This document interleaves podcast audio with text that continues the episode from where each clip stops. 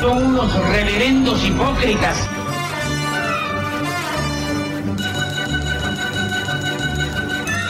¿Por qué no suben a la tribuna a responderme si son tan hombrecitos?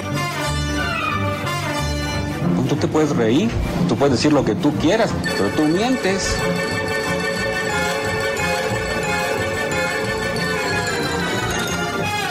No tienen vergüenza, no tienen cara. Cállate, chachalaca. Bienvenidos a Política Nacional. Disculpe si nuestras netas se le estrellan en la jeta. Y por favor, sea serio.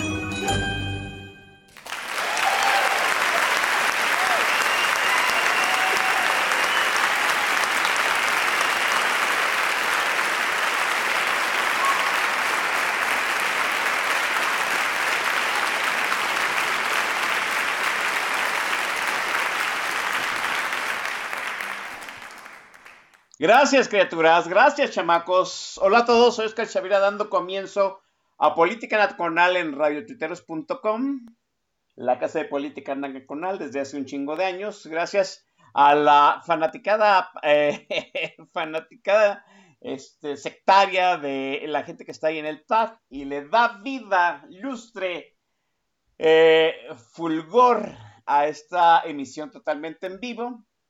Sí, como debe ser la radio, no en vivo.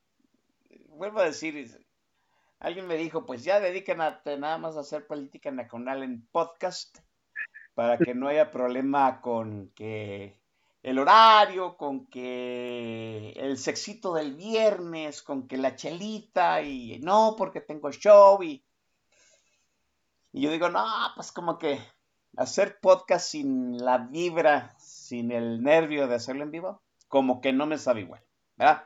Gracias a la gente que también amablemente se está eh, ya manifestando en Twitter, que están ahí el, turno vespertino a, punto de acabar el horario laboral, que está con el chícharo, ¿sí? Ya, me imagino cómo le, han de decir a, a, este, a la Alexa, ¿no? Alexa pone política nacional. ¿Y la Alexa qué dirá, no? A esos, mejor escucho otra cosa, ¿no? yo, quisiera saber si alguien de la gente que está aquí semana a semana en Radio Tierra, si nos escucha en vivo, tiene programado política nacional en su Alexa. O se puede, digo, yo no tengo una Alexa, perdón por mi deficiencia tecnológica.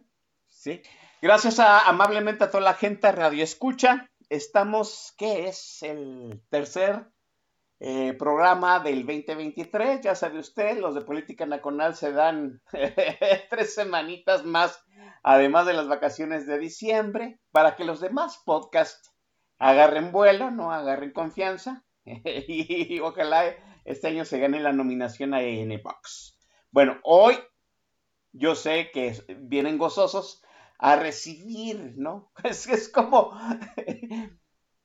dice alguien que el invitado de hoy viene cada, cada, cada visita de obispo, ¿no? Y es como si nos fuera a confirmar. ¿Se acuerda usted cómo confirmaban los obispos en la actualidad? Digo, en la antigüedad. No sé si lo siguen haciendo igual. Los obispos confirmaban a los chamacos abofeteándolos. Bueno, hoy viene el invitadazo de hoy a confirmarlos, muchachos. Ya lo conocen, tiene sus blasones, ¿no? Se ha peleado con medio planeta y sigue aquí, ¿no? Fuerte, invicto, potente, y es un gusto tenerlo aquí, como desde hace ya muchos años, el estimadísimo Fernando Duarac. Fernando, buenas noches. ¿Qué tal, mi estimado? ¿Cómo estás? Estoy bien, ¿y tú, Fernando? Bien, muy bien aquí. Aquí disfrutando el frío de la Ciudad de México, bastante intenso que tenemos acá, pero sobrellevándola con un café ahorita. Qué bueno. ¿Qué? ¿Tú, ¿Tú eres de los que sí aguantas café en la noche, este, Fernando? Porque hay gente que no, ¿eh? Aguanto café en la noche, este, lo, aguanto muy bien, afortunadamente, pero sí conozco personas que sí, que es más seguro darles de comer a un gremlin a, media, a medianoche que darles un café después de seis. sí, ¿no? Yo sé que muchos no entendieron la referencia del gremlin, pero pues Fernando y yo sí. Somos contemporáneos, Fernando y yo. Qué bueno. Este, miren, vamos iniciando la, la charla porque hoy vamos a hablar de las dos trincheras este, pues que van a tener un punto de convergencia en el 2024. Tal parece que ya se están configurando dos trincheras independientemente de a quién vayan a apoyar, ¿no? Por un lado va a estar López Obrador y este, la AMLOPISA, los, filolopistas, y del otro lado lo que ahorita suponemos que es oposición y lo estoy entrecomillando. Hablemos primero de la logia este, filolopista. Recuerdo, Fernando, que en nuestra charla que empezó por ahí del 2018, comentabas tú que uno de los retos para que el 2024 tuviera una transición no tan complicada, era que Morena se institucionalizara. O sea, que Morena se consolidara así como un partido no, y no como una amalgama de, este, de intereses este, electorales, para que en cierto sentido cuando el caudillo faltara, el caudillo tuviera que entregar el poder, pues de alguna forma este, Morena ya como un partido político más en forma, pudiera mandar llamar a disciplina partidista y pues, como suele suceder, ¿no? A, este, esa operación cicatriz que viene después de designar, de designar al, al tapado, al dedazo, ¿no? ¿Cómo ves tú? Eh, es el quinto año de gobierno. ¿Cómo va Morena? ¿Cómo va esa institucionalización del partido del presidente? Es una gran pregunta. Es decir, estamos viendo para qué sucede que hubiera personas fuertes en estos momentos eh, y que hubiera estructuras sólidas. Ahora, hay una pequeña, hay un pequeño gran problema que enfrenta Morena que nunca tuvo el PRI el PRI pudo consolidar las cosas en torno a una persona sexenalmente gracias a que había un control vertical sobre las carreras políticas, llámese reelección inmediata. Y eso le permitió al PRI mantenerse fuerte durante muchos, muchos años. ¿Por qué? Porque había una noción que el PRI iba a ser mayoritario, iba a ser hegemónico y que si te acomodabas iba a haber para todos. Y ese es el grave problema que tiene Morena en estos momentos. Es decir, el caudillo va a debilitarse. De hecho, instrumentar una disciplina partidista para temas muy monolíticos y, va a ser cada vez más difícil conforme vaya avanzando este año. ¿Por qué? Porque 41% del grupo parlamentario de Morena en la Cámara de Diputados se religió de manera inmediata en 2021 y un buen número de senadores van a querer hacer eso. Y eso va a implicar que de alguna u otra forma van a tener que conquistar a públicos en sus distritos. Mm, y aquí hay una sobresimplificación. No porque haya muchos legisladores en Morena, significa que están locos, que son fanáticos, que, que son chairos, según el estereotipo. Hay muchas personas que ahorita están sobreviviendo. Y esto es una cosa muy importante, porque voy a dar, voy a dar la referencia.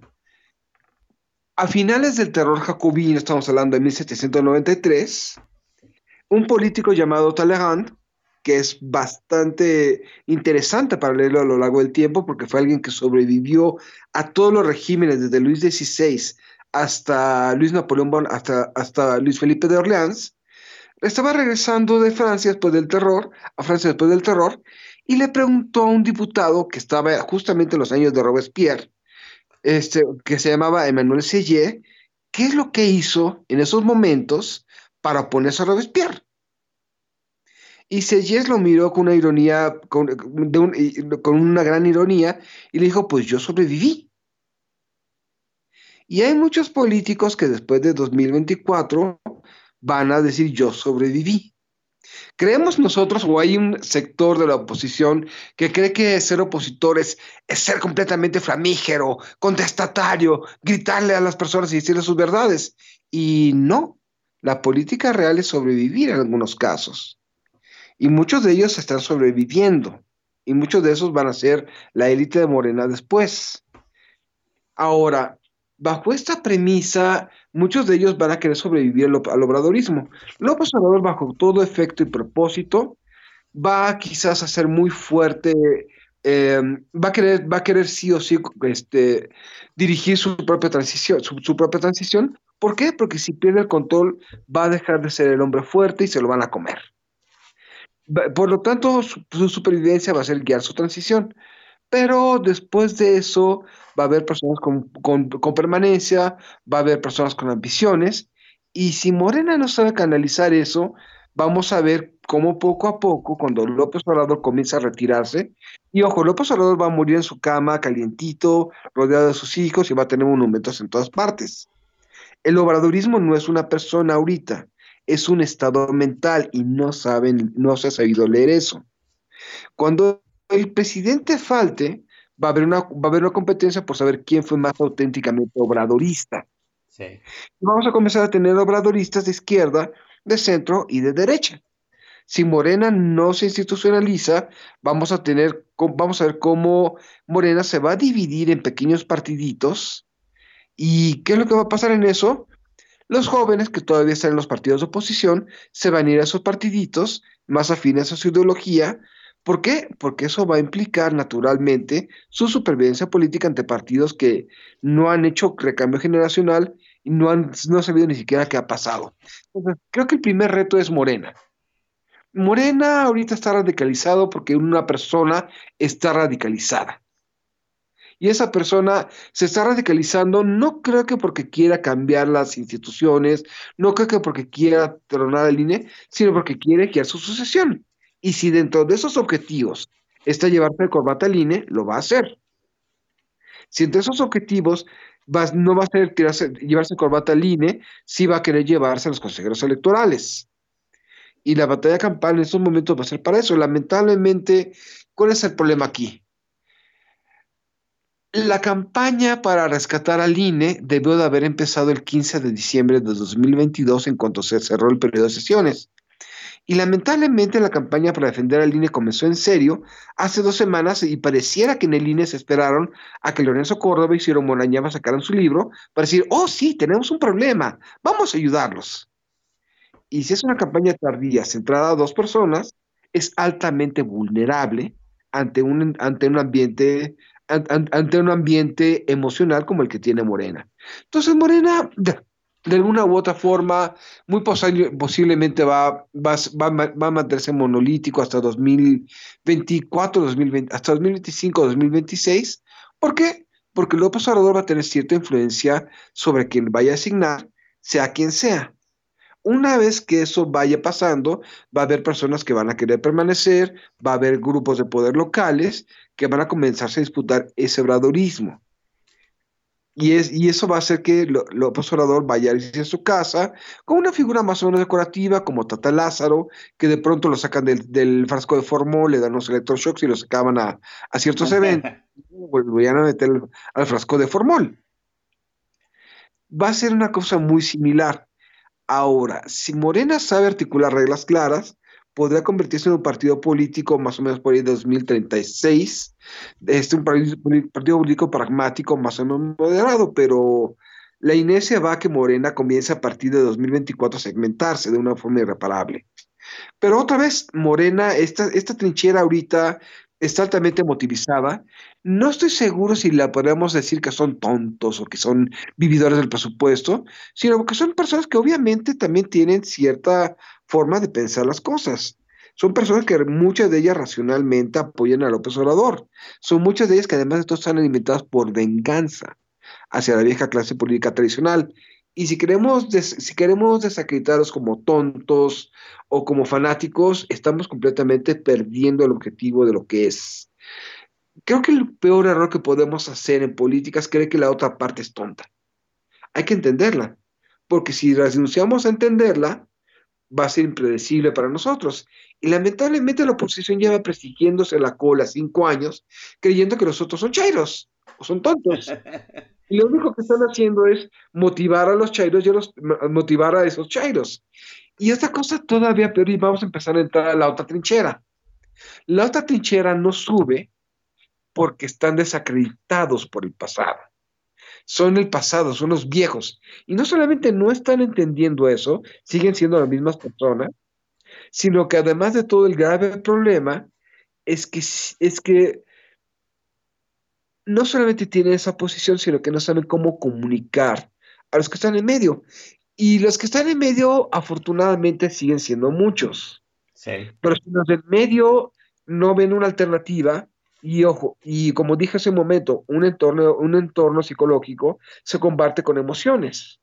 Si ven que eh, los políticos de siempre no motivan ni a sus parejas, si ven que, que en realidad, que en realidad siguen hablando hacia sus propias tribunas, lo que va a operar en 2024 no va a ser el triunfo electoral masivo de Morena, sino un Morena ganando con un 30% del voto popular ante el alto abstencionismo, y eso se le llama psicológicamente la falacia de la inversión hundida. ¿Qué es la falacia de la inversión hundida? Ustedes, ustedes se han preguntado por qué, por más que le dicen a, la amiga que se dé cuenta, la amiga nunca se da cuenta.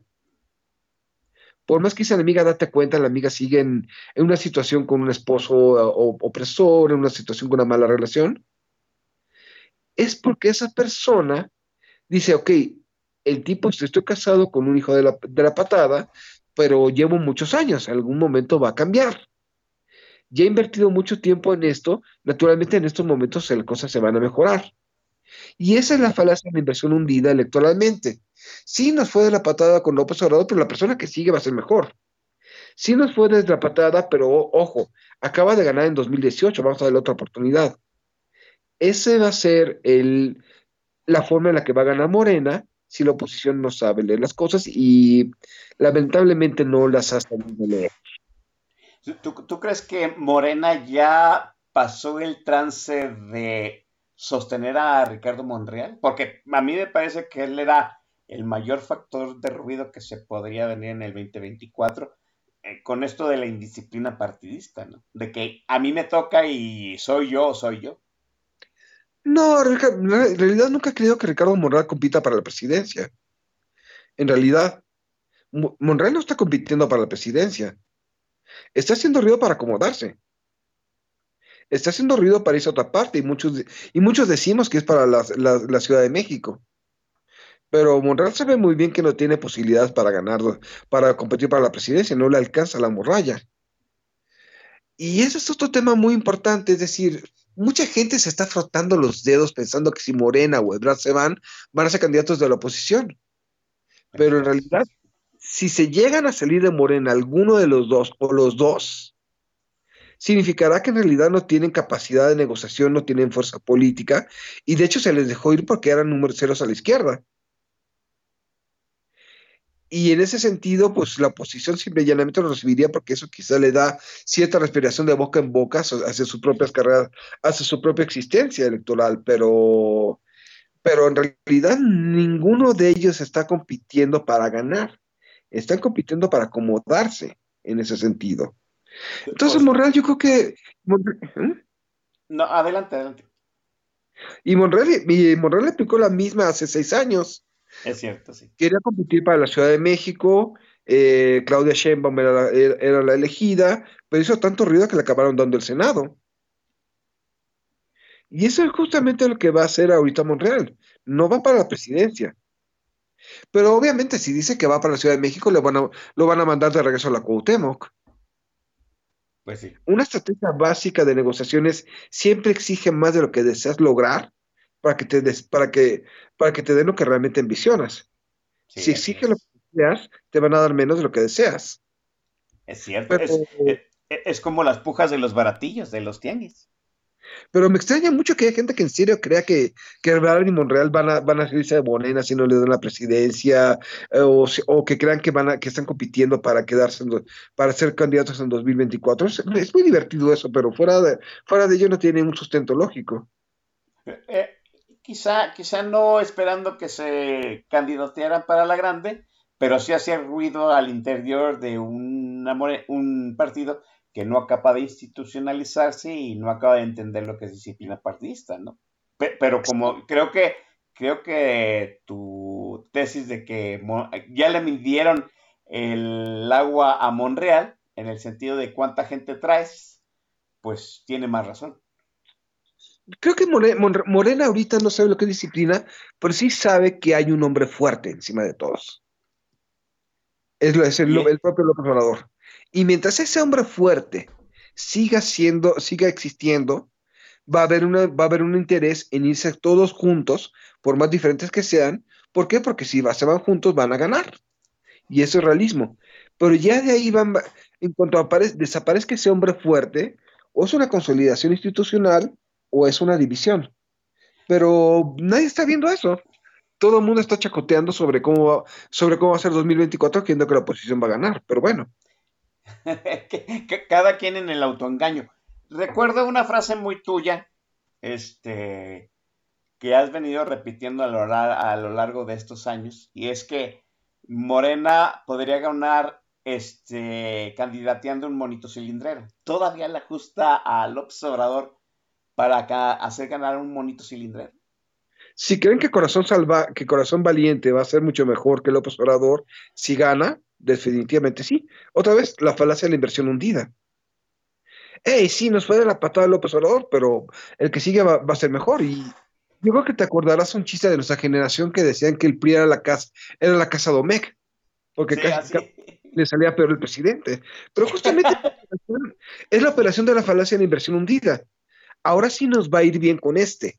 El siguiente va a ser el bueno. Y así nos fueron con Echeverría, López Portillo, Miguel de la Madrid, Salinas, Cedillo.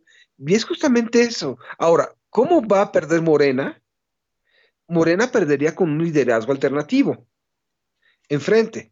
Eso pasó en 2000, en 2000 con Fox y eso pasó en 2018 con López Obrador, pero para que haya un liderazgo alternativo ahorita no lo veo venir y no lo y no va a aparecer, y no va, no va a comenzar a aparecer si bien nos va hasta 2027. Entonces, eh, las reservas, las reservas del caudillo todavía la ajustan para ganar al 2024 según tu visión. En mi opinión, sí. Eh, el, presidente investido ahorita en el quinto año como Atila el Uno, que empieza a desconfiar de todo mundo. según muchos entendidos, dicen que Claudia Sheinbaum se tambalea. E, la reserva del caudillo le sirve para hacer ganar a Claudia Sheinbaum con tantos negativos que tiene. Pues los negativos en realidad, este, para que eso funcione, esos negativos necesita mantenerse esa percepción de los negativos ah, durante un año y medio. Y ese es otro tema muy importante. La línea 12 le pegó a Claudia Sheinbaum porque estábamos a, a un mes antes de las elecciones. Y no le pegó más porque la oposición nunca supo leer el problema. En vez de comenzar a, preocuparse por la gente que la pasó mal en la línea 12 porque murieron, por las familias de los desaparecidos, se fueron a tomar una foto en, la línea, en el puente colapsado. Si hubieran dicho de inmediato, a ver, vamos a detener la campaña, vamos nosotros a detener la campaña y sin publicidad, vamos a presentar nuestras casas de campaña para como centro de acopio y como centro de acopio para los damnificados y vamos a darles nuestros teléfonos a los familiares para que puedan empezar a moverse, ahí se hubieran llevado toda la Ciudad de México. Pero en vez de eso pidieron empatía al presidente cuando en realidad quienes debieron empatizar son ellos. Y ese es otra vez el problema que están cometiendo, es decir, para que un para que la línea 3, los escándalos, comiencen a afectarle realmente a Claudia Sheinbaum, necesitan o lo más sensato guardar eso hasta 2020, hasta más o menos julio, agosto de, de este año, cuando comienza a definirse la corcholatas y golpearlo, o tener una estrategia clara alternativa que además de que le están golpeando a Claudia Sheinbaum, comienza a haber una, una, opción, pero ahorita ni siquiera hay pre, pre, pre, pre, pre candidaturas. Lo que está pasando ahorita es inocular a la Claudia Sheinbaum. ¿En qué sentido? Le vas dosificando los madrazos, le vas dosificando la línea 12, le vas dosificando la línea 3, hasta que como mi tira de esquinto del ponto, ya se inmune a ese veneno. E, Esa es como, es, es como una vacunación. Sí, es decir, ¿qué es lo que mejor, lo mejor que le pudo haber pasado a Claudia Sheinbaum? que apareciera un paquete de propaganda negativa en contra de ella. Mm. Presuntamente de Sandra Cuevas.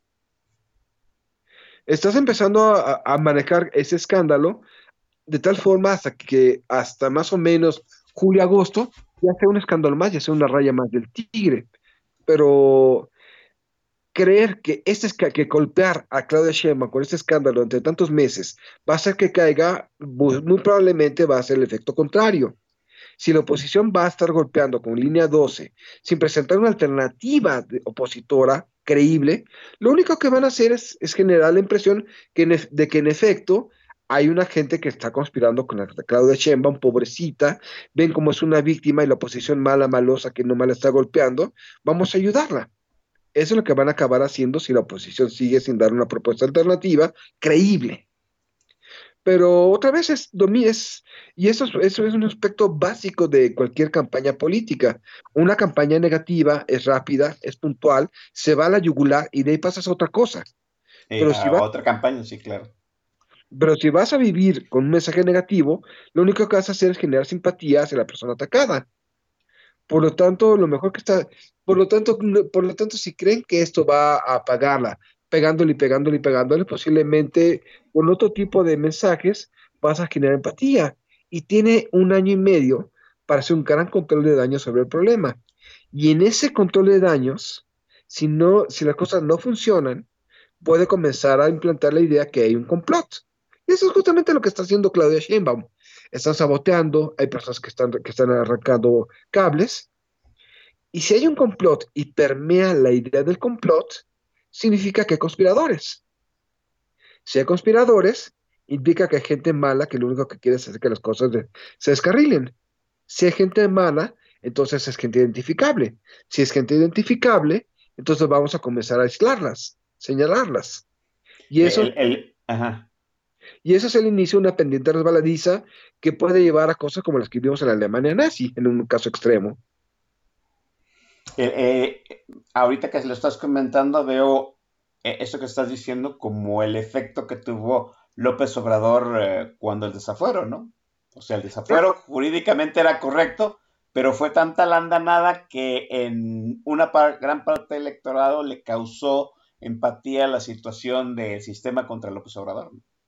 Exacto, y esa es la razón por la que la campaña negativa de 2006 de un peligro para México fue destructiva para López Obrador, pero esa misma campaña negativa en 2012 impactó muy poco y en 2018 la- le, ayudó.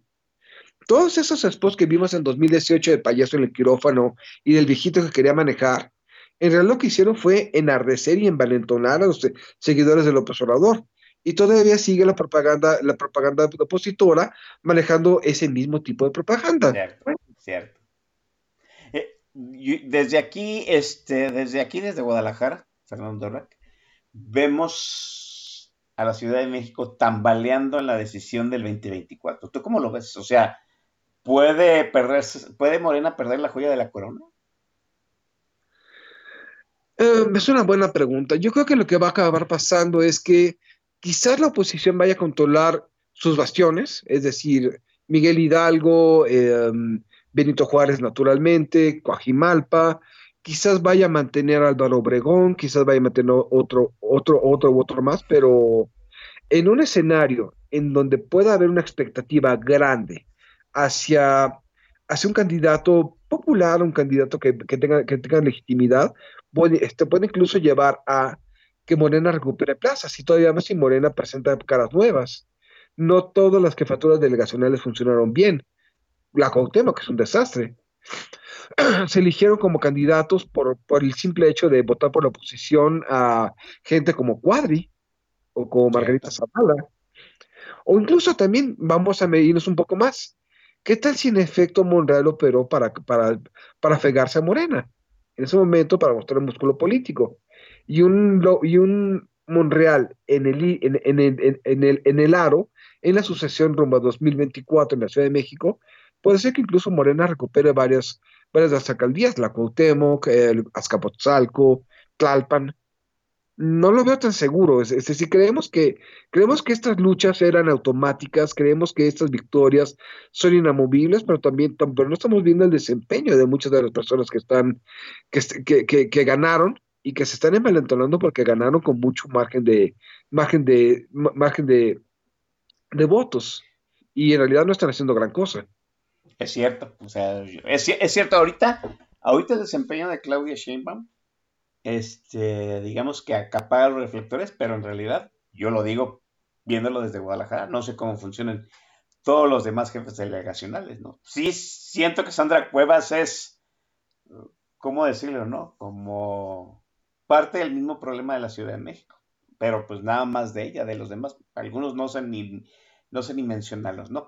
Déjenme eh, pausar la conversación con Fernando Durak en este momento. Déjenme hacer una aclaración antes de que empiece, eh, eh, empiecen los, este, los pitos, las trompetillas y las palabras este, rebuscadas y con florituras. Hoy el playlist ¿sí? no es responsabilidad de Fernando Durak, es de su servidor. Amablemente Fernando Durak se dio este, el control del playlist a su servidor. Ya tenía el Chaviro muchos años que no, bueno, muchos años no, qué, exagerado soy, ¿no? Muchos meses que no tomaba control del playlist. Así es que hoy el playlist corre por mi cuenta. Así es que bienvenida a las mentadas de madre en mi timeline y en las menciones aquí en el tag de la estación. Bueno, Hoy estamos hablando acerca de dos frentes en disputa. Y yo dije, pues dos frentes en disputa. Pues déjenme traerle la música de la mayor disputa musical que yo conocí en mis tiempos mozos. Y muy probablemente también Fernando Duarac. Vamos a hacer un mano a mano alternado entre Pulp y Oasis. Si viene Pulp primero con Common People.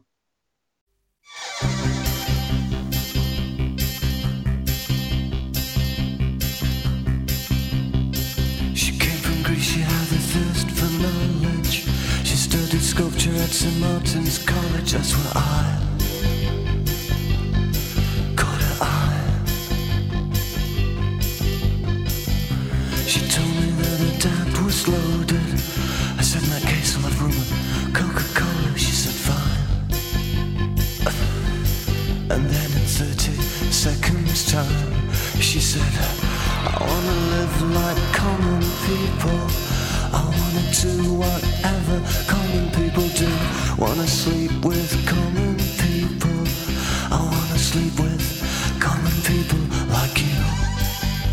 Or what else could I do? I said, oh, I'll see what I can do. I took her to a supermarket. I don't know why, but I it started there. I said, pretend you got no money. And she just laughed and said, oh, you're so funny. I said, yeah. I can't see anyone else smiling here. Are you sure? You wanna live like common people. You wanna see whatever common people see. Wanna sleep with common people. You wanna sleep with common people like me. But she didn't understand. And she just smiled and held my hand. I went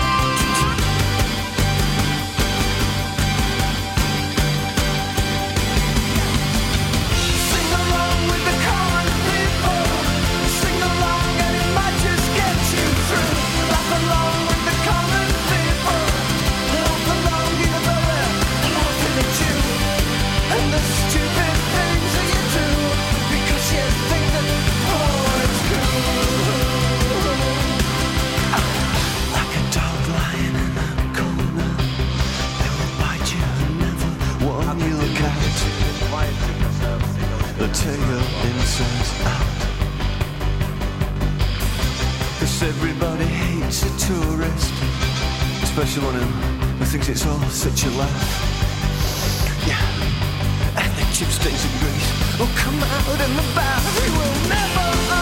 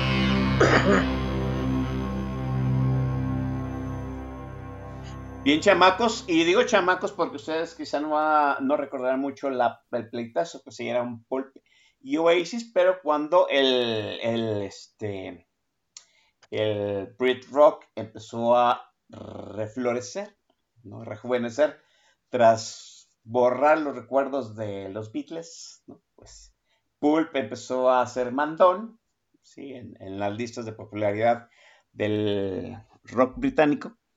Y luego llegaron los hermanos Gallagher con Oasis y vaya revolución, ¿no? Y se hizo una escandalera, se hizo un pleitazo entre ellos, que luego, de alguna forma, eh, llegó un momento en que iban a sacar el disco la misma semana y un peleadero en grande, total. Bueno, punto.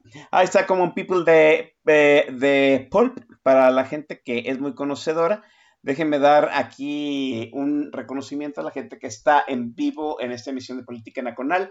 Ahí en el tag, boilercito, el estimadísimo coronel Choritos, Chorizo, perdón, Triten eh, 107, Iván Rubio, que por supuesto ya avaló el playlist del Chavira. El jefa, el presidente del TAG, Corazcón, Jarocho 76.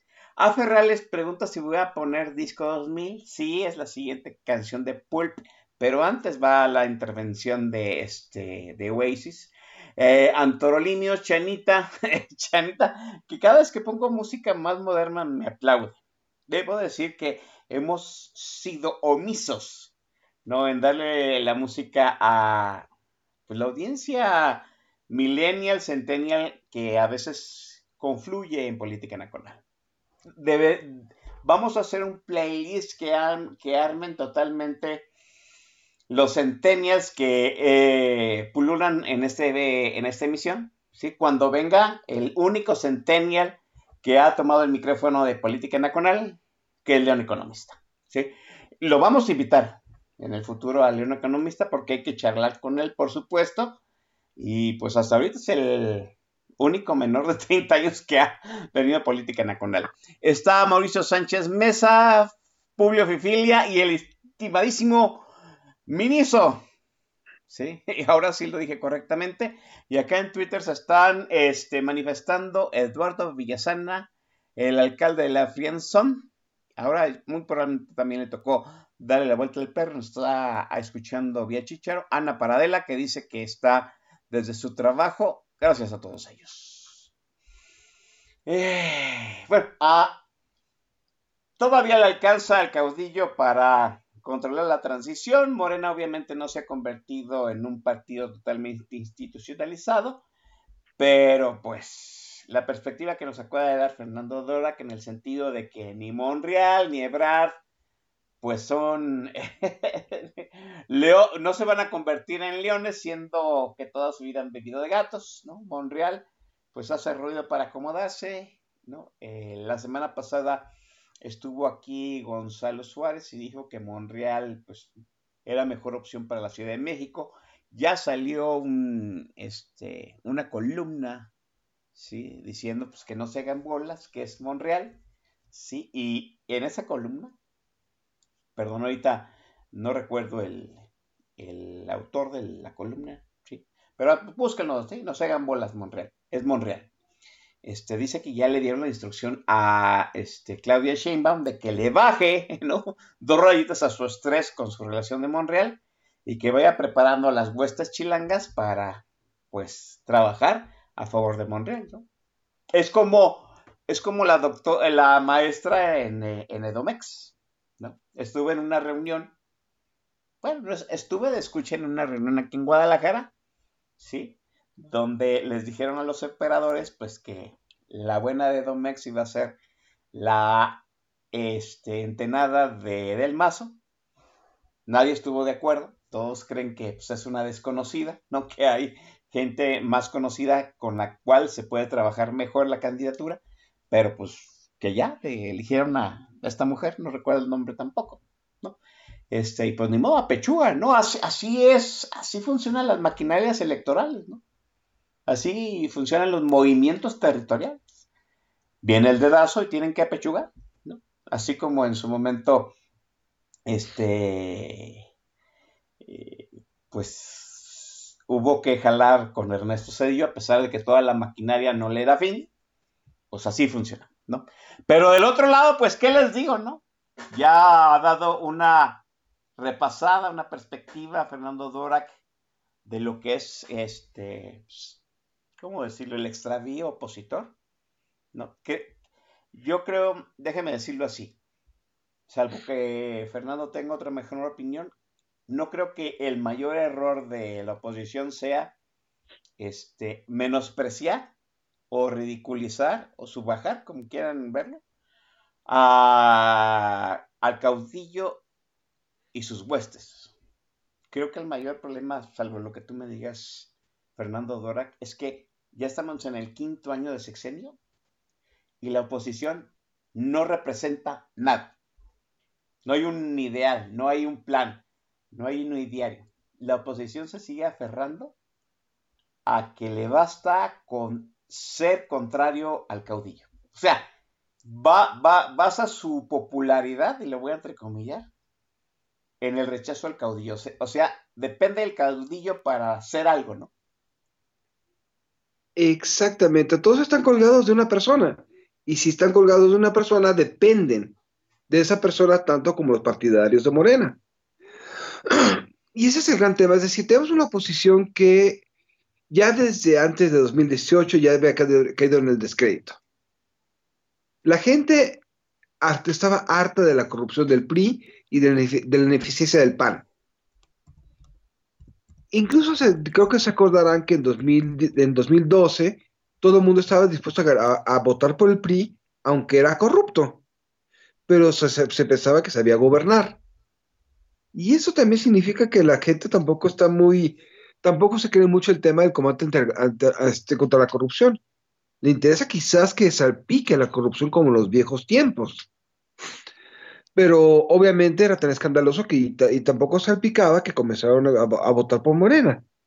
Y mucha de esa gente se siente vengada por ese, contra ese viejo régimen al, estar apoyando a Morena. No estamos hablando aquí tampoco de una adhesión racional, estamos hablando otra vez de sentimientos. Y la oposición no tiene idea de qué significa esto, o incluso, o tal vez sabe muy bien cuáles son los retos, pero tiene dirigencias que prefieren morir en la raya controlando las candidaturas y las prerrogativas del partido en vez de, reformularse. Y eso es justamente lo que está pasando con el PRI y el PRD. Posiblemente el PRI y el PRD ya saben que ya no van a volver a ser competitivos. Saben que incluso el PRD sabe muy bien que tiene el grave riesgo ya real de perder el registro en 2024. Pero, re- pero replantearse implica comenzar en primer lugar a decir, la regaron en muchas cosas. Replantearse implicaría comenzar a hacer una autocrítica de lo que hicieron. Y si hicieran una autocrítica, desmantelarían mucho del ambiente psicológico que controla el presidente. Pero a la hora de no hacer autocrítica, lo único que están haciendo es fortalecer el ambiente psicológico. Si, hicieran, si supieran que esto se trata de comenzar a recalibrar, apostarían por jóvenes. Pero en cambio, parece que quieren seguir controlando las cosas y hay un problema adicional. Todos tienen cola que les pisen. Por lo tanto, a la hora de creer que pueden controlar y a la hora que hay gente que crea que los mismos de siempre van a sacarnos, lo único que están mantiene- haciendo es mantener un status quo. Están, están apoyando a personas altamente vulnerables, creyendo que nos van a sacar de esta. Pero también eso es una parte de esa paradoja. No nos van a sacar muchas, o incluso hay muchas personas en la oposición que creen que la oposición es como era antes, generar ruido, hacer performances, ser estridentes. Y créanme, si, hacer política fuera ser entrones, radicales y jugar a la resistencia, hace muchos, muchos años que se hubiera reconocido que Lupita D'Alessio y Paquita la del Barrio son grandes paladines de la igualdad de género. Para lograr la igualdad de género no se necesita andar gritando, se necesitan otras medidas. Para hacer una posición realmente competitiva no significa trolear al presidente todos los días. Implica generar algo que sea atractivo. Pero todavía mucho creen- muchos creen que chacoteando y haciendo memes van a, hacer, la- van a, van a tirar al presidente y no es así. Es, es, es, por eso yo llamé a este programa Paralelismo Ciudadano, ¿no? Es, es, a mí me sigue sorprendiendo cómo, en la- cómo las dos trincheras, a su forma, a su modo, siguen mamando de la misma teta, ¿no? Y la misma teta se llama López Obrador. Hay, De hecho, una oposición, ah, hay una oposición que no existe sin López Obrador. Totalmente, y es, y es el, el 99% de lo que vemos en las redes. Incluso mucha de esa posición es idéntica a lo que desean atacar. Son igual de virulentos con lo que, con lo que cuando alguien dice algo que no desean escuchar. eh, son igual de se creen, creen que están en el lado correcto como en el otro lado. Creen que tienen la razón como en el otro lado. Este, hacen, se, se basan más bien en personajes eh, destacados, tuiteros, comentaristas, eh, como en el otro lado. Siguen las mismas falacias que el otro lado, pero parece que incluso lo único que hacen es cambiarse de, cambiarse de lado de la cancha, como en los partidos de fútbol, son intercambiables. Así es. E, Es, como, eh, es, es como en este mundo de Superman, ¿de- ¿recuerdan? no? El mundo bizarro, que eran pues, el mismo Superman, pero en otra onda más oscura. A, a veces pienso que sí estamos, que en algún momento sí, México se convirtió en un país de dos dimensiones donde al final hay un paralelismo, hay un espejismo entre uno y otro, persiguen las mismas cosas de diferente forma, podríamos decirlo así. Este, ¿sabes qué me preocupa más, Fernando?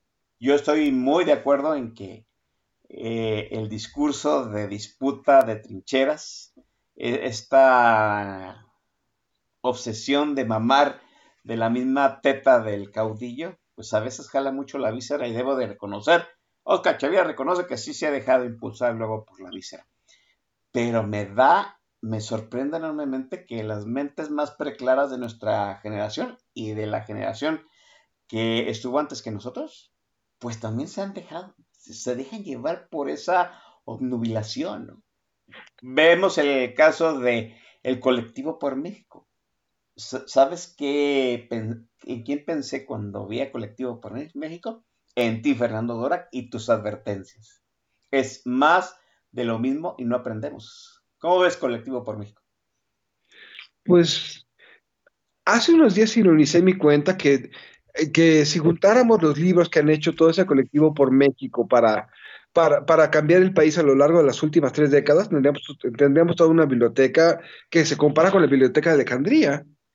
Han vivido, han vivido replanteando el país, han vivido haciendo grandes proyectos por, por México y grandes cosas, pero en realidad si uno ve esos libros son pura mamada. Es decir, no hay cosas viables, hay grandes planes completamente, completamente en, en- en- en la estratosfera, no hay planes de acciones, simplemente ideas que son caballitos de batalla para algunas de las personas, y siguen creyendo que pueden, que pueden pepenar plurinominales haciendo eso. De hecho, este, me invitaron para, para ese, para ese evento y, y obviamente dije que no, gracias. Ah, ah, Para- un Cuauhtémoc Cárdenas. No, pero no lo hice público, en realidad simple y llanamente dije en corta que me invitó que no, gracias. Ya. Este, pero pues, ¿para qué voy a andarme metiendo en eso? ¿Para, para hacerle el cardo gordo a dos o tres personas que viven de ese tema? Eh, para hacer otro libro de bonitos deseos que no lleva a ninguna parte? Para decir, vamos a tomarnos de la mano con personas que nos metieron en este desmadre y que no han entendido qué pasó, que ya están completamente rebasados. A ver, Ese- perdón, adelante. Digo, y eso es una cosa, creo que lo voy a, lo voy a desarrollar más en mi podcast el lunes. Eh, esos ataques que hubo contra Cuauhtémoc Cárdenas, ahorita que lo dices, pues sí fueron desmedidos, pero también muchas de las defensas que se le hicieron a Cuauhtémoc Cárdenas fueron desmedidas también. Por ejemplo, había, Riva Palacio dijo que, que Cárdenas era un demócrata. No mames, era un demócrata. Es decir, es una persona que eh, hizo su carrera como opositor a través de un partido, construyó un, partido clientelar, vertical, completamente autoritario, este, co- completamente, completamente clientelar, patrimonialista, centrado en una sola persona, con grupos que nada tienen que ver salvo el de andar promoviendo las ambiciones de esa misma persona. Es una democracia. Y en ese sentido tuvo toda la razón López Obrador al deci- al decir que Cárdenas era un precursor de su movimiento. Claro, Morena es, com- Morena es el PRD 2.0, pero eh, vamos a andar, pero si vamos a andar criticando, criticámoslo todo. Creo que mucha gente cree que soy morenista porque critico a la oposición. No, no simpatizo con Morena, pero no sé, pero si no simpatizar con Morena no significa, no debería significar que deba, que deba querer a Pío Díaz con, lo- con, lo- con el otro lado tan solo porque dice cosas que me gustaría que dijeran. Exacto. Te voy, a, te voy a compartir dos anécdotas en las que más aprendí de política. A ver. La primera anécdota es cuando me eché un, me eché un trago con Fernández Noroña. Hace como 11 años estaba en un, estaba en un, en un, en un brindis, en un cóctel, y de pronto una amiga mía que es cabildera me dijo, oye, vamos a conocer a, vamos a que conozcas a Fernández Noroña. Dije, pues claro que sí, ¿no? Y yo creo que se imaginan una persona haciendo, este, diciendo chistes de teiboleras o, o- o diciendo barrabasadas en ese lugar. Y yo creo que vas a cachar muy bien la referencia de Wayne's World de Mike Myers, Sí. de las primeras películas, cuando Mike Myers, cuando Wayne y Garth van a un concierto de Alice Cooper y se van al back- backstage creyendo que iba a ser, que, que estar en, en el backstage con Alice Cooper iba a ser una gran orgía de sexo y drogas. Sí. Y Alice Cooper estaba con, su, con sus músicos discutiendo sobre etimología. Y una, una- una charla muy cómoda de café. Y eso fue justamente lo que me pasó con Fernando Noroña. Ese cuate en corto articulado, es culto, es muy educado, es muy refinado y es encantador además. Es en serio. Y mi Sí, primera... no, no, no. De, de- hecho, yo lo he dicho varias veces aquí en Política Nacional. No eres tú el primero que me lo refiere. Me lo han dicho varias personas de diferentes fuentes en diferentes momentos. Y en ese momento tuve una primera gran epifanía. Lo más estúpido que pueden hacer ustedes es tolerar a políticos en redes sociales. ¿Por qué? Porque viven de eso. Claro. Fernando Fernández de Noroña sabe que lo que dice son mamadas, pero sabe que decir mamadas le ha dado una carrera política sólida. Sabe también como ustedes que dice estupideces, pero para el público al que se dirige es el político íntegro que no tiene, eh, que no tiene miedo en decirle sus verdades a los poderosos. Y ustedes al seguirle el juego a este cuate, lo único que están haciendo es fortalecer esa imagen. Están alimentando un personaje político. Claro. Eh, y en la segunda, la segunda lección, el día que le di un ride a John Ackerman de Puebla a la Ciudad de México. no puede ser fácil de haber cuenta de eso. Me invitaron a, pues, también este, a un foro este, académico eh, allá en Puebla y me tocó compartir mesa con John Ackerman. Ajá. Y obviamente las mismas cosas que le decimos que son, que son talugadas. Obviamente ya cuando estoy en un foro académico, pues impera la mesura. No es una buena idea jugar al infant terrible. ¿Por qué? Porque tiene un público al que se dirige John Ackerman, que son por lo general estudiantes sin mucho criterio, altamente impresionables, y meterme a discutir con este tipo de públicos, obviamente, pues es, es salir perdiendo. Entonces me de pronto al final me dijeron, oye, ¿te vas a regresar a la Ciudad de México? Y le dije, pues sí, oye, ¿te puedes llevar a John? Sí, claro que sí, nomás que me ayude con el, con el Waze para salir de aquí, porque salir de Puebla es un desmadre espantoso. y con mucho gusto, ¿no? Entonces fui platicando con él durante dos horas y es un tipo bastante, bastante agradable. Y fuera de que mientras no digas López Obrador, es bastante razonable. Pero también él sabe muy bien que dice mamadas, porque eso le da cierta capacidad crítica, le da cierta apariencia. Y obviamente comienzas a pensar, bueno, todos ellos saben muy bien que dicen cosas que no se deberían decir, pero les son redituables. Todos ellos juegan también a ser personajes. Los tontos, los únicos tontos son los que creen que ese personaje es lo que son. Sí. Y la segunda gran epifanía, si en ese extremo dicen mamadas sabiendo que dicen mamadas, ¿qué les hace pensar que en el extremo que ustedes escuchan no hay gente que dice mamadas sabiendo que son mamadas? Sí, sí. Em, es decir, mucha gente también tiene ciertos intereses, mucha gente también tiene un personaje público que les da cierta credibilidad, o incluso muchos de ellos han, han- han cambiado radicalmente en los últimos 10 años sus posturas. Vicente Fox, por, por decir un ejemplo rápidamente. Bueno, un ejemplo de muchos, pero creo que es el- ese es el tema, es decir, nos hace mucho más falta un espíritu crítico del que tenemos en ambos extremos. O, o- o, podría yo decir ser, ser más mesurado en la víscera. Yo, yo estoy totalmente de acuerdo con lo que tú dices. Aquí lo han dicho mucha gente, entre ellos este el estimado Leo García, ¿no? Que la gran mayoría de los políticos exitosos en, este, en realidad son un personaje y fuera de ese personaje son otra persona completamente diferente. La gran pregunta de Fernando es, como tú bien dices, Fernández Doroña, John Ackerman, ya saben a qué juegan. ¿No? ¿Sí? Yo- la oposición, los personajes de la oposición, ¿por qué no han encontrado saber a qué personaje deben de jugar? O ya le encontró ese personaje y es muy cómodo. Vamos, este, una Kenia Fernández Rabadán, este, una Xochitl Galvez, una Lili Telles, saben muy bien que también dicen mamadas, ¿Sí? saben muy bien que el espectáculo no les va a llevar a ninguna parte, saben muy bien que no van a ganar nada, pero también saben muy bien que hacer esa, eh, que hacerle la mamada les va, a- les va a permitir ganar una plebe en sus partidos para seguir mamando. Tú- Eh, eh, ah, ah, déjame, déjame interrumpir y meter esta pregunta luego eh, inmediatamente. Ahorita que mencionas a Xochitl Galvez, no, como tú dices, a veces juega mucho la mamada, ¿no? Se pone a llenar el álbum Panini junto a Monreal, pues eso es una mamada. ¿no? A veces dice cosas muy serias, malabaria con su personaje.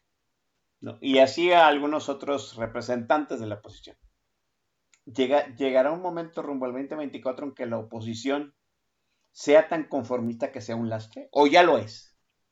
Ya es un lastre, es decir, ¿cuántas de esas personas que ustedes depositan, su- depositan sus esperanzas tienen una cola de Tyrannosaurus Rex? Uf, ¿Cuántas de estas personas sabiendo eso se van a arriesgar para ganar algo?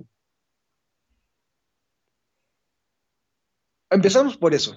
Segundo lugar, ¿cuántas personas de esas que ustedes aplauden tienen un techo en realidad de crecimiento muy bajo? Y simplemente están creyendo que son la esperanza, no porque les dicen, les dicen a ustedes lo que ustedes desean escuchar. ¿Cuántas de esas personas tienen una serie de, también de analistas, de, de críticos, también a modo, que lo único que hacen es, es hacerles el caldo gordo, como hacen el, el caldo gordo del otro lado, digamos, un, ah, ¿cómo se llama? Este Jalife o algunos otros. Sí, yo, yo, yo eh, ah, adelante. Creo que si no criticamos todo, vamos a seguir dando vueltas, y lo único que estamos haciendo es alimentar la polarización. Sí. Y esa es una... la- La sigo sintiendo que la polarización nada más le conviene al presidente. ¿Por Sí. Vuelvo a lo mismo, porque le polarizar es que gane su discurso. Exactamente. Lo único que están haciendo es que si todo gira alrededor de él, todo va girando sobre las simpatías o antipatías que genere. Y el problema es que las antipatías en ese entorno no crecen. Las antipatías que pueden, la- los descontentos no van a votar. Los descontentos van a abstenerse. O van a votar, acuerdo. o van a votar por quien designe Morena diciendo que el siguiente va a ser el bueno. Exacto. Fíjate, tú comentaste al principio una cosa que me, que me sonó algo que ya había pensado, ¿no? El 2024 puede ser una situación tan polarizada, ¿sí? Que a Morena le baste con su voto duro y haya un gran abstencionismo, porque al final ninguna de las dos narrativas convenció a la gente y la gente prefirió quedarse en su casa. Exactamente, ese es el gran riesgo. Yo por eso te digo, Morena, la, la- la- la elección en 2024 para presidencia está más que cantada. La única lucha que puede haber es en las localidades. Y eso va a depender de qué tanto ustedes empiecen a vigilar desde ahorita a las pre pre precandidaturas para todos los cargos que van a votar. Muy cierto. Pregunta. Este, la defensa del Instituto Nacional Electro- Electoral, ¿no crees que sea un, una sinergia para montar un punto de convergencia en la oposición rumbo al 2024? No. Es decir, la, defensa va solamente a hashtag yo defiendo al INE. Pero ¿qué es defender al INE? Todo el mundo está concentrado en el plan B, cuando deberían estar pensando en serio en lo que va a ser la elección de los consejeros. ¿Quién está pensando ahorita en quiénes pueden ser los mejores perfiles para consejeros? Nadie. Eh, incluso la propia defensa del INE, pues quizás, es- quizás vaya a bastar con toda la lluvia de controversias que, va, que van a caer, pero defender al INE, ¿qué está haciendo? Estamos defendiendo una ley que, debe, que entró en su fase de decadencia desde 2007 y fue una ley que en realidad llevó a la caída de la democracia porque hizo un sistema de partidos nada competitivo, dependiente totalmente de quién dirige el partido sin pensar en su liderazgo, su capacidad operativa. Si me dices, vamos a defender al INE, que voy a defender esa ley. Yo, yo, yo te lo digo aquí personalmente. Que ¿Es la mejor ley que tenemos? Sí. Prefiero que no se mueva. Yo prefiero, yo- a mí me gustaría que se fuera todo a la, a la goma de una buena vez. Hay cosas que Pero, son de- pero dejarle la reforma a- al circo legislativo que está ahorita, ¿no es, may- no es mayor el, el riesgo que la ganancia? Dejar la reforma psicolegislativo lo único que va a hacer es, es, es- es que eso se detenga en algún punto, por las inconsistencias. Hubiera habido una capacidad para negociar algo si hubiera, si hubiera habido una- una- un espacio crítico, es decir, no lo va a aprobar esto esta legislatura, pero otra vez es una lucha por el imaginario. Ah, Si sí, no hay, si no hay nadie que esté diciendo algo de lo mal que está, lo único que vas a hacer es que el imaginario del presidente impere. Y ahí lo que vamos a lograr es que para 2025, incluso lo bueno que haya se vaya al caño. Pero todo el mundo, todo el mundo cree que no es momento para criticar. No, sí es momento para criticar, pero hay que hacer una cosa inteligente. Pero o sea, a mí me dices que se vaya todo el caño del INE, igual es una buena idea. Eh, igual es una buena idea que todo, que todo se vaya al caño y comencemos realmente a replantear conforme comencemos a reconstruir la democracia, qué se hizo bien y qué se hizo mal. Lo mismo, No, que, me- pa- Ajá. lo mismo que pasa cuando hay guerras civiles. ¿Qué pasó en Alemania? En 1949 se sentaron los sobrevivientes del nazismo y dijeron, oye, ¿en qué la regamos? ¿Por qué Weimar colapsó? Y comenzaron a, comenzaron a explicar los errores de a entender los errores de Weimar y hacer un rediseño en la, en la constitución de Alemania. Quizás no sea un mal, momento porque no estamos sabiendo criticarla. Es una ley electoral que generó partidos políticos nada competitivos, oligárquicos, un oligopolio partidista, eh, no hay elementos de rendición de cuentas, nunca se pensó hasta 2014 en empoderar al ciudadano a través de la reelección inmediata.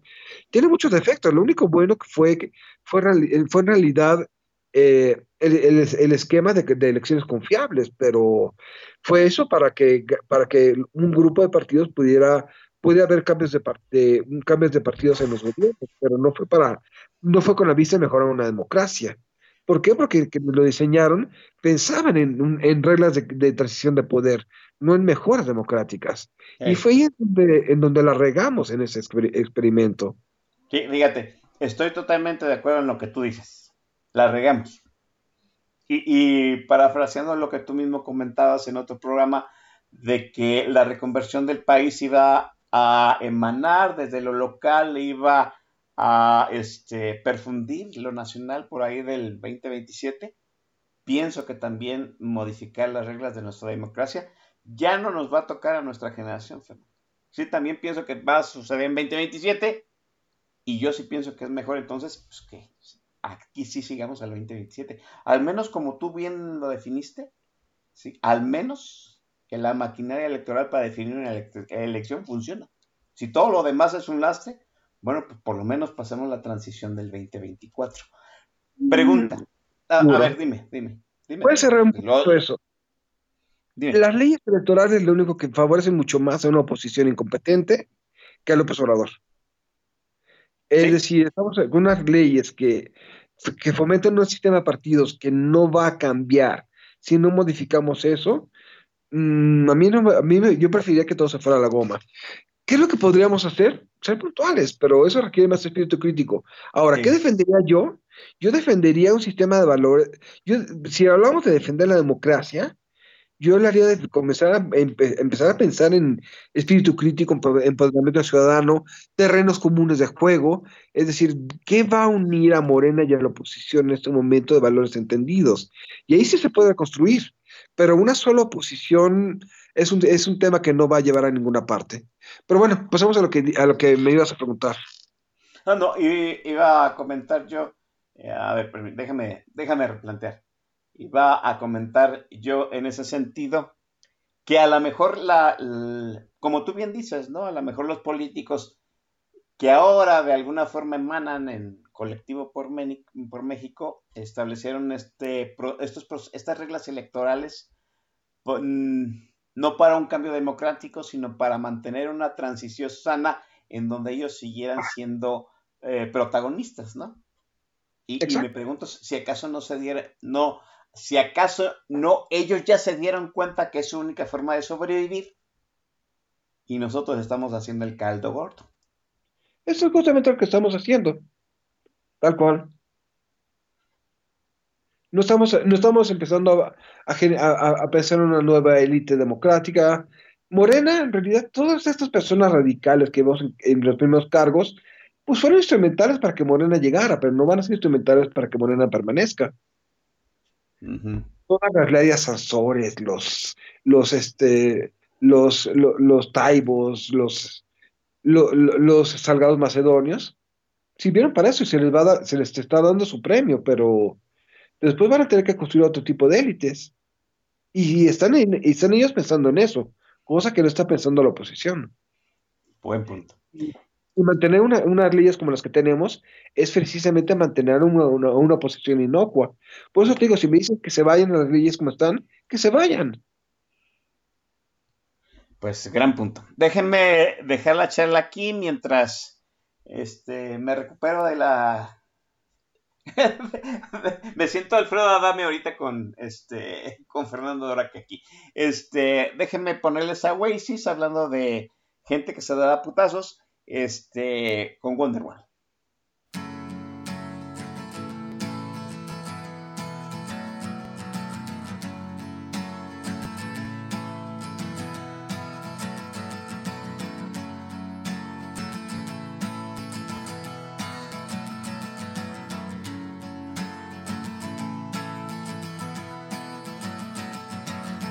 Today is gonna be the day that they're gonna throw it back to you.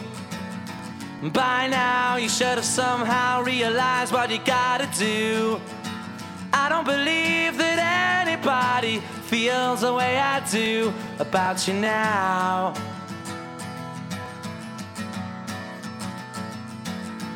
Backbeat, the word is on the street that the fire in your heart is out. I'm sure you've heard it all before, but you never really had it doubt.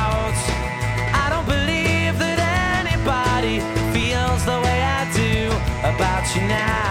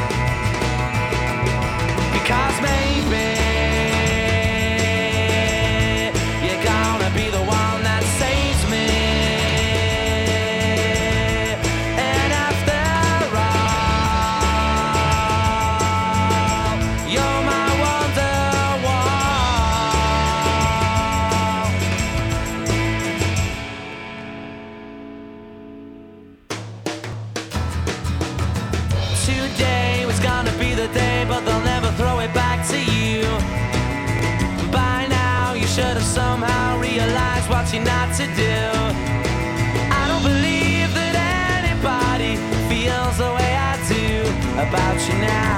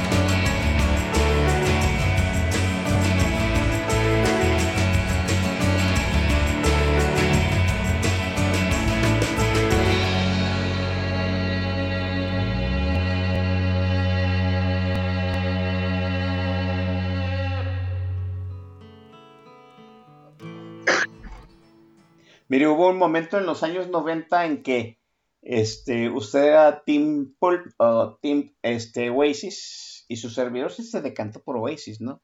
Este, aunque le reconozco pues, la música a Pulp. Este, es, es un escenario muy desesperanzador, este, Fernando. Antes, antes de entrar aquí a la conversación con Fernando Dora, yo le comentaba pues que no veía el que yo veía un escenario muy catastrofista para el 2024. Pero Fernando, bien dice, no maneja un personaje en redes, pero fuera de las re- redes es otro. Tiene un, una- un escenario menos catastrofista. El 2024 no es el fin del país, Fernando. No, no creo que sea el fin del país en realidad. Este, todos estos momentos de, de inicio de, o de cambios de época, pues obviamente son muy confusos, pero López Obrador va a pasar la historia como la persona que tiene el sistema de partidos y vamos a ver qué- con qué otras cosas va a pasar la historia, pero ciertamente no se le va a caer el país a las manos. Eh, las élites que van a empezar a salir de Morena van a ser muy distintas a los Atolinis, van a ser muy distintas a los Gibranes.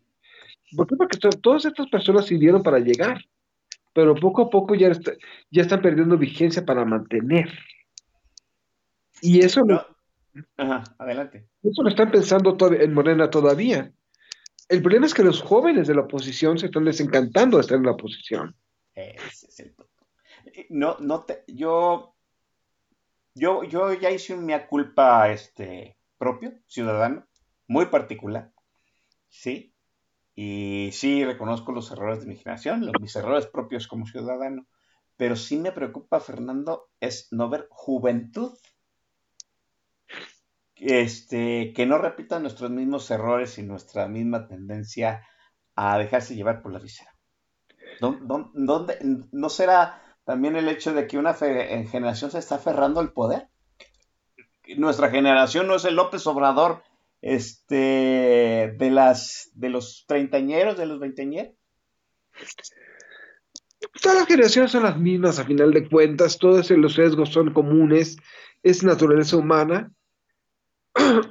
¿Por qué tengo yo cierta esperanza en una generación más joven? No es porque sean mejores a nosotros, son iguales, sí tienen ciertas particularidades, nos podemos burlar de los millennials y los centennials, que son burlables, pero también se burlaban de nosotros este, en su momento. Sí, claro, sí. Ah,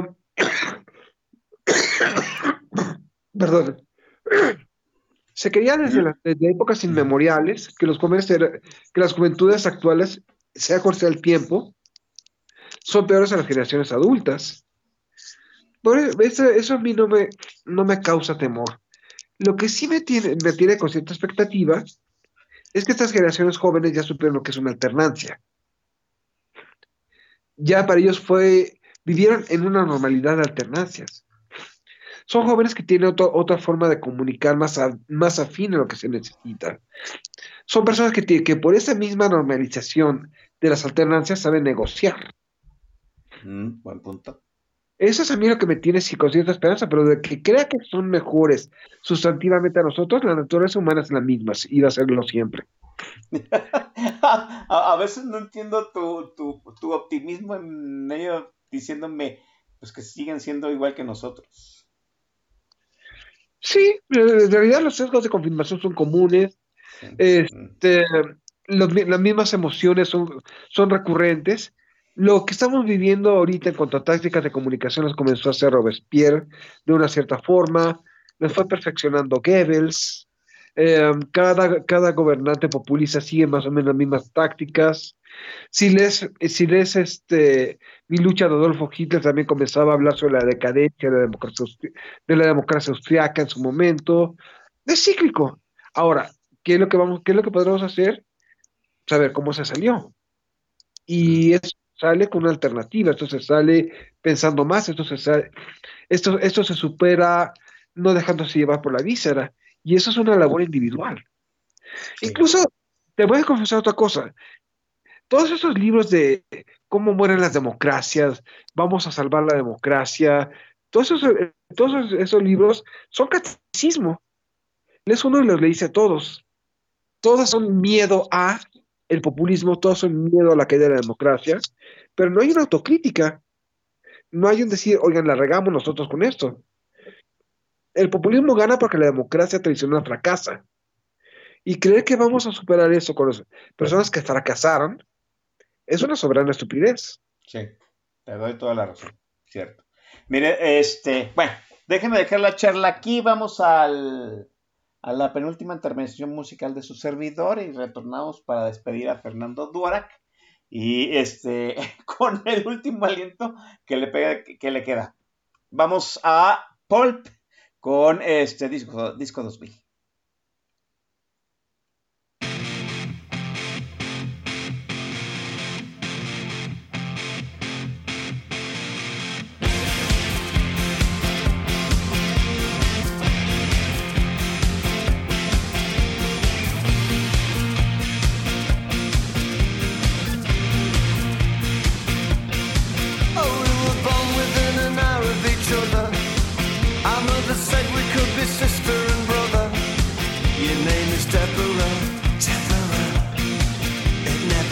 You.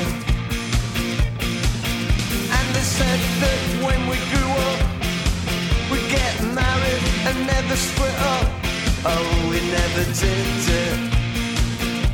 Although I often thought of it. Oh, Deborah, do you recall? Your house was very small With wood chip on the wall When I came round to call You didn't notice me at all. And let's all meet up in the year 2000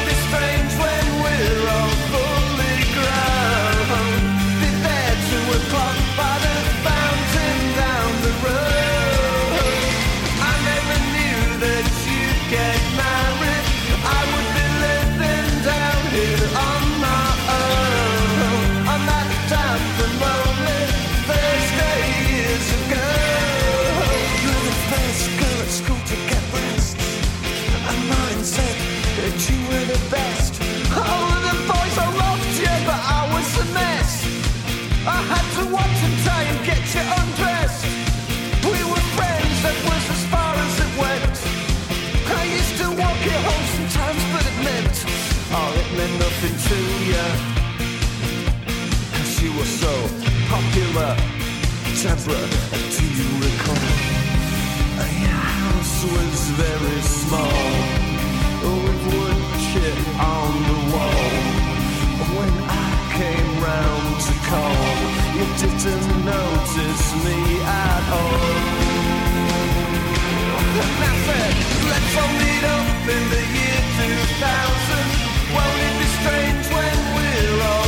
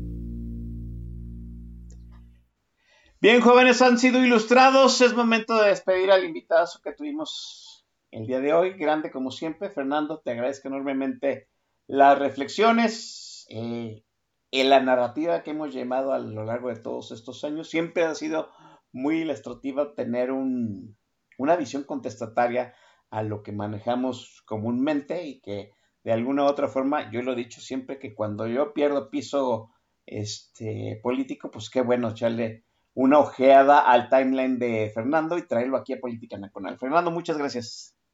Muchísimas gracias, Oscar. Y bueno, pues recuerden, esto solamente se va a superar si empezamos a entender a, la otra, a las otras partes. No se trata de desacreditar, se trata de reconstruir un sentimiento de identidad en esos momentos.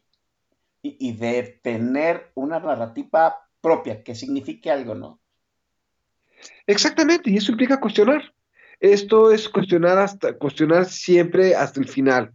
¿Por qué? Porque solamente así podemos encontrar puntos en común para reconstruir el país. No se trata de tirar a un gobierno, se trata de reconstruir un país. Y pues eso, se- eso comienza, eso comienza escuchándonos. Así es. Muchísimas gracias, Fernando. Fernando, yo sé que luego no le echamos mucha atención a lo que producen nuestros invitados, pero pues es momento aquí de la promoción desvergonzada podcast. ¿Dónde te escuchamos? ¿Dónde te leemos? Bueno, mi podcast se llama Realpolitik 101, está en, en Spotify, en Apple Podcasts, está en todas partes. Y los martes escribo la columna Tácticas Parlamentarias en, en el portal de la lista. Muy bien. De vez en cuando es eh, necesario salirse de la zona de confort y yo se lo recomiendo ampliamente. Esa, eh, salirse de la zona de confort es pasar por el podcast de Fernando Durac. Chamacos, es el primer fin de semana largo de este año. Disfrútenlo, gócenlo. Sí, no hagan dagas. Come- tomen lo que es debido y en la proporción que es deseada. Y aquí nos escuchamos la próxima semana. Para terminar, pues lo que es uno de los grandes éxitos de Oasis, el champán supernova. Gracias.